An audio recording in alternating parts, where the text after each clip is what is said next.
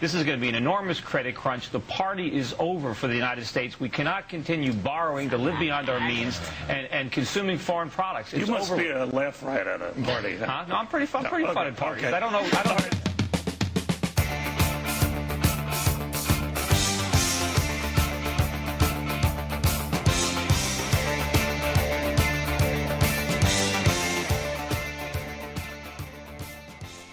Hi, and welcome to NPR's Planet Money. I'm Adam Davidson. And I'm Laura Conaway. Today is Friday, thank goodness, November 21st. It's about 4.45 p.m. here in New York City. Do you know who your Treasury Secretary is? It looks like we do. It, look, it looks like uh, uh, we. It hasn't been officially announced, but NPR is reporting that Barack Obama offered the job, and Tim Geithner, the president of the New York Fed, said yes. Uh, this just happened as we were preparing the podcast, and we'll certainly talk more about it next week. But um, do we have a nugget on him now? Yeah, I mean, Tim Geithner is been has been the man at the Federal Reserve really dealing with this crisis. Oh, um, good. The New York Fed, the Fed is broken up into 12 reserve banks around the country, but the and plus it has obviously the headquarters in Washington D.C. But um, the Federal Reserve Bank in New York is the main interaction between the Fed and the financial markets. It is Tim Geithner who has really been driving things. Yeah. Uh, un, I mean, under the leadership of Ben Bernanke, but on a day-to-day basis, my sense is Tim Geithner has been much more on the front lines. So we're looking at some continuity here. We are looking at continuity, and we're looking at a guy who most people on Wall Street seem to really like. It is interesting to me because the other many of the other names that we heard, like Larry Summers or Bob Rubin, um, well, Larry Summers is a serious, important economist. Tim Geithner is not an economist. Um, Tim Geithner is, you know, very well known to Wall Street, but he's not like Henry Paulson or Bob Rubin, a Wall Street player. He you know his, his career has mostly been public service, uh, and I think he worked at the Council on Foreign Relations at one point, um, but not an actual trader. Um, I think this will get mixed reviews. It already has, actually, from the, the quick look I saw. A lot of people are thrilled. They say, "Oh, okay, it's continuity. He he's really knows what he's doing." Other people say, "Hey, look, what the Fed and Treasury have been doing so far hasn't worked all that great, and he's too political. He's too uh, he, he he's not." A Paul Volcker type, a brave guy who's just going to do the right thing no matter what. Tim Geithner might be, depending on your perspective, might be someone who who uh, who's going to look to to please more people than maybe we want. I'm not saying that. I'm just saying these are the things I've read. But we will talk about this much more and learn a lot more. Can we call him our Planet Money indicator today? Let's do another quick Planet Money indicator, which is the fact that the Dow Jones Industrial Average hurtled up. Up. The second it huge. The second they learned that Tim Geithner would be no Treasury really? Secretary. Yeah, I mean, usually when the Dow See, this is the danger of using the Dow Jones Industrial Average as an indicator because you really don't know. It's just millions of people making billions of decisions, and then there's a number. And I, I'm not persuaded that we can always know what the source of that move is or that there is one source. Although this is striking.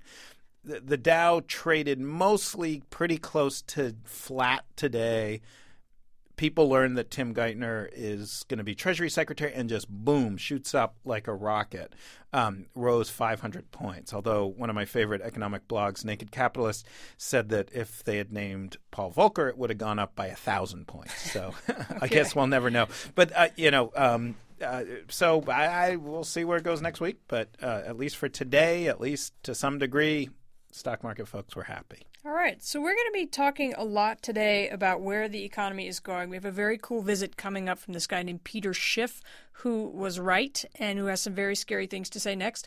Meanwhile, I have a listener who checked in today from Denver. Her name is Christine Wallravens, and she says she wonders whether the recession might have a silver lining for the planet. Despite all the other appeals from other countries in the world, we have not made many efforts to help with global warming the only thing that seemed to start helping was when the price of oil went way up. People finally started turning in their SUVs, riding bikes, and using public transportation. So I'm wondering with that or I've noticed there's less demand for oil now and um, fewer new housing starts. There also seems to be a movement that more people are going to thrift stores and being less consumeristic, which might help with global warming also. I went to an actuary of all people for an answer.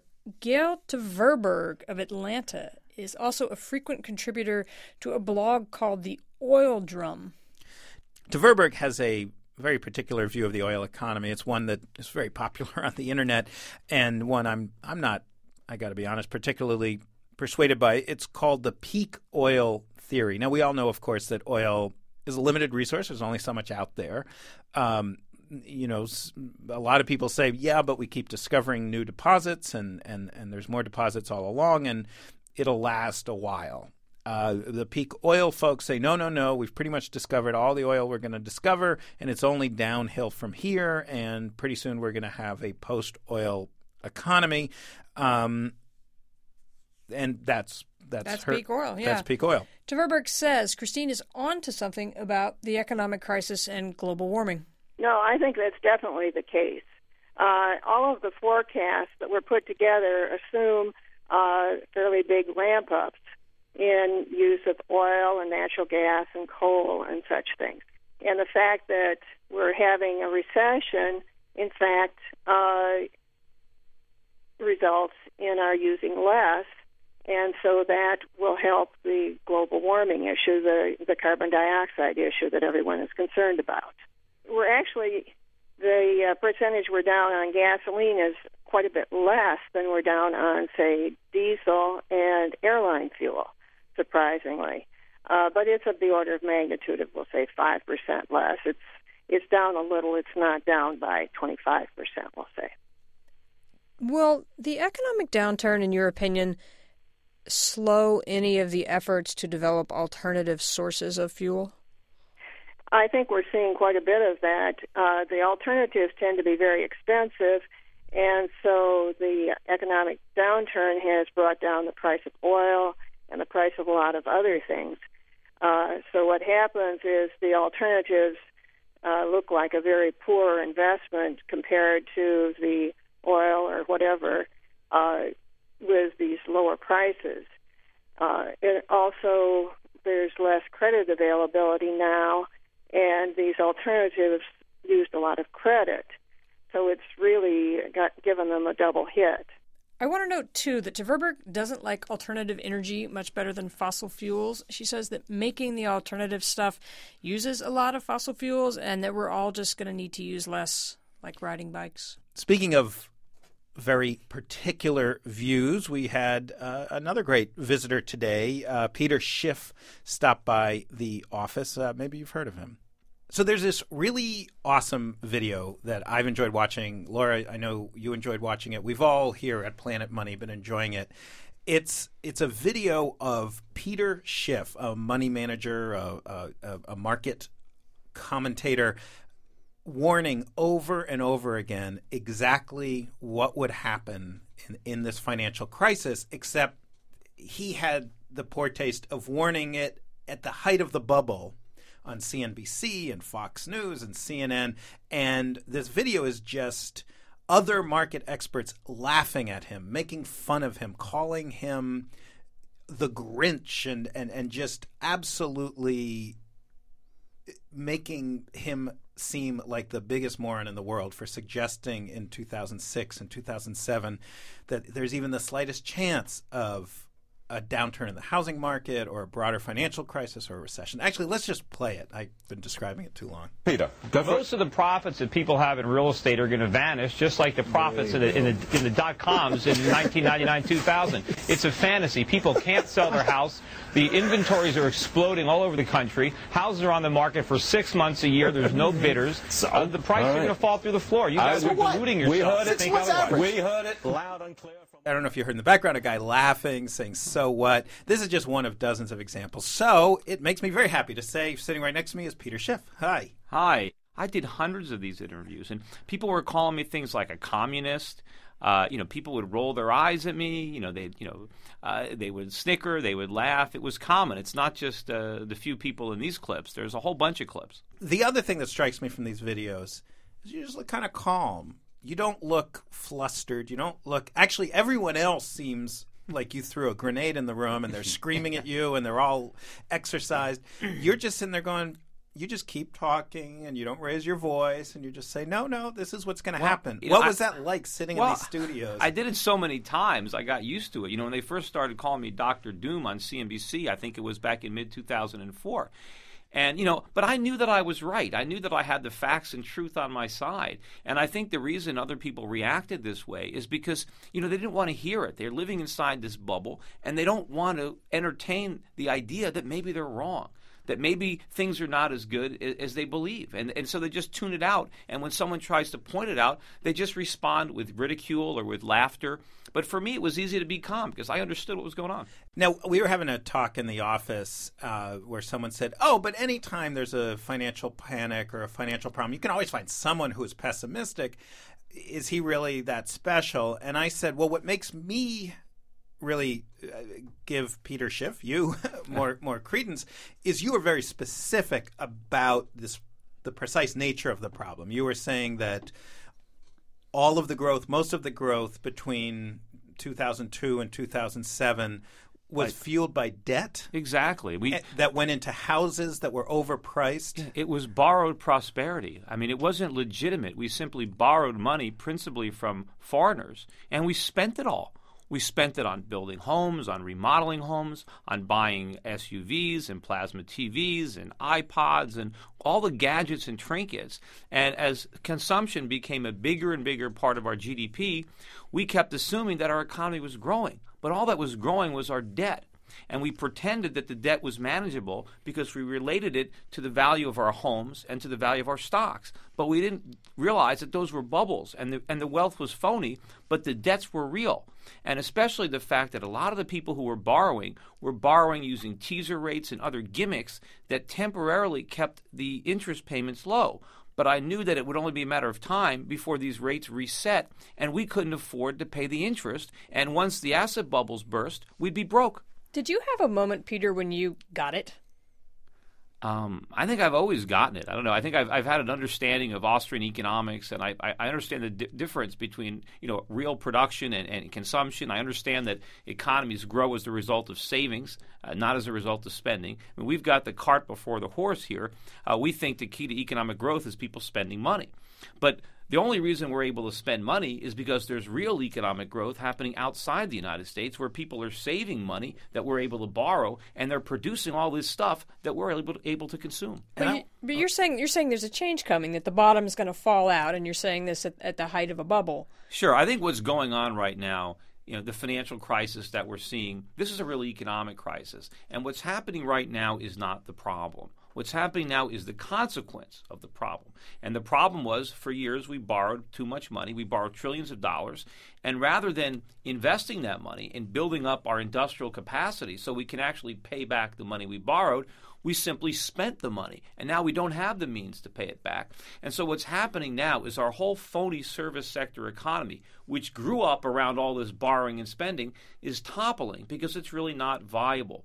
And what's happening now is we have to transition from this borrow and spend economy to a save and produce economy, like everybody else.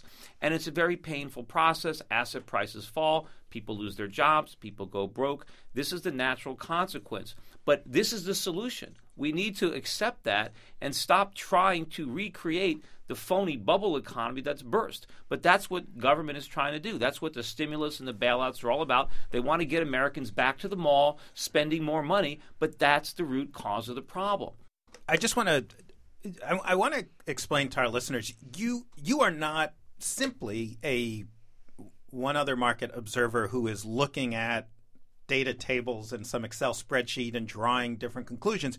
You come from a very strong I don't know if I want to say intellectual or ideological perspective. The Austrian school, i i when we talk about the Austrian school, we're talking about a very specific approach to economics. It's most associated with Frederick Hayek, yes. Hayek and Yeah, Ludwig it's, von it's a laissez-faire. It's as opposed to a Keynesianist or monetarist. It's just another school of thought, which I think is right. so, so, so I just want to place you on sort of the uh, political map. If we place you on the political map, you are in, in, in that part of the political map that is very strongly libertarian that thinks that there is a very limited role for government in an economy. Precisely, and we understand that all the things, all the Keynesian tools that are now being used to fight the recession actually make the problems worse because they delay the free market's attempts to correct from the malinvestments of the boom, and they actually make the situation worse. That's exactly what happened during the 1930s. Both Hoover and Roosevelt interfered in the free market and created the Great Depression. And it's very scary that the people in power now think that Roosevelt got us out of the Depression. Now, I know a lot of, uh, of Austrian school people, so I'm not shocked, but I think the average listener might be shocked to hear the idea that Roosevelt, FDR, created the Great Depression. I mean, I think he, in the well, popular imagination in America, Roosevelt ended the Great Depression. Well, he didn't create it. He inherited it from Hoover. But we wouldn't have had it if Hoover had not intervened so substantially. But that Roosevelt worsened it. That he, he didn't did. help. That's yes, the Austrian I mean, schools. He did view. worsen it. In fact, the depths of the Depression happened during the Roosevelt term, and it wouldn't have lasted nearly as long if the government had stayed out of the way. But if you want to get back to the roots of the Depression, it was an asset bubble that the newly created Federal Reserve blew up in the 1920s in the stock market. It burst, and rather than letting the free market work which Hoover was advised to do. He did not do that, and he intervened every way he could, and he screwed the economy up. And he, that's exactly what Bush is doing now, and Paulson, and that's exactly what Obama is, is promising. That's why we are in the process of creating another Great Depression. So, what's your own exit plan here? It sounds like you think we're heading straight for the bottom. Look, I think we're in serious, serious trouble. I think this is just the beginning of a major shift in the global economy. Uh, we're not going to be the leaders anymore. Uh, the world is not going to do our bidding. They're not going to lend us money to consume. They're not going to ship us goods that we can't afford to pay for, which means we're going to have a big decline in our standard of living. And unless Obama comes to terms with the real cause of these problems and does a 180 degree change in the policies that he's going to pursue, as I said, they're to we're going to create a massive, massive depression until we un- come to terms with what's really going on. We're just going to make the problems worse. Peter Schiff, thank you very much. Like everyone who has interviewed you over the last several years, I sincerely hope you are wrong about everything, but it's increasingly difficult to to assume that's the case.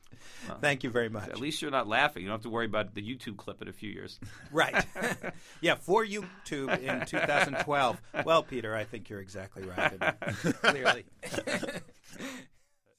Thank you to Peter Schiff for stopping by. Uh, after we talked, I asked uh, a colleague of ours, Deputy National Desk Editor Uri Berliner, to sit down and answer a few questions. So it's easy to beat up on CNBC and Fox News, but I thought it would be worth seeing how we at NPR did. And I asked Uri Berliner to come in. Hi, Uri. Hi, Adam. Hey, so you are. Well, you were my boss during the housing bubble. You were, right. um, you were, I guess, during this whole bubble period, you were one of NPR's two business editors. Absolutely. Uh, you're now uh, the number two guy on the national desk, so you got a promotion. Right. Uh, and so I was a business reporter for mm-hmm. much of right. the housing bubble. Uh, how did we do?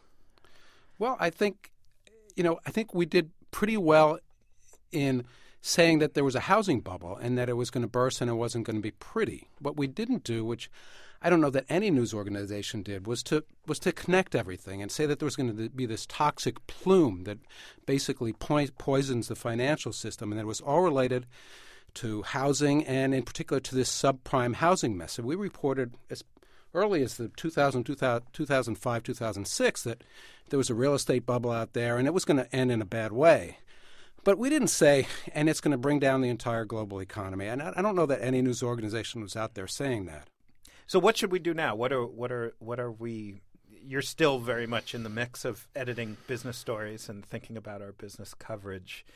Um, it, it, I've found this week in a way a frustrating week because it, it, in the height of the crisis in September and October, lots of disturbing, weird things were happening. But and on any given day, it kind of seemed clear what the story was.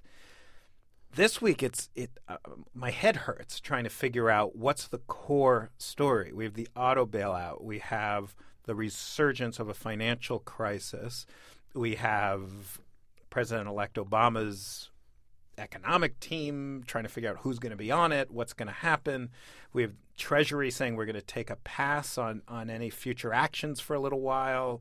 the Fed doubling its balance sheet, and, and we're going to define what that means next week. Actually, I just arranged an interview. It, it almost makes your, I mean, it almost makes your head hurt. It makes my head hurt just thinking about all of it. I'm with you. My head hurts too. I guess we got a double headache. yeah, yeah. Um, but I, I think all of that, all of the, what you just described, and as well as this recession spreads out from Wall Street as it continues to into the rest of the country, the impact on jobs, the impact on spending, and people's day to day lives has to be increasingly affected. I think that's what we want to be covering very closely. Well, thank you very much, Uri. Uri Berliner, uh, your deputy national desk editor. Is that your proper title? Yes. All right. Thanks so much. Thanks, Adam. Adam, let's call it a week. I am looking forward to the rest this I, weekend. Yeah, me too. I'm Laura Conaway. You guys come find us on the blog. We're at npr.org slash money. Keep those questions coming. Keep those photos coming. Keep those stories coming. And thank you. I'm Adam Davidson. Next week, what is money? Thank you for listening.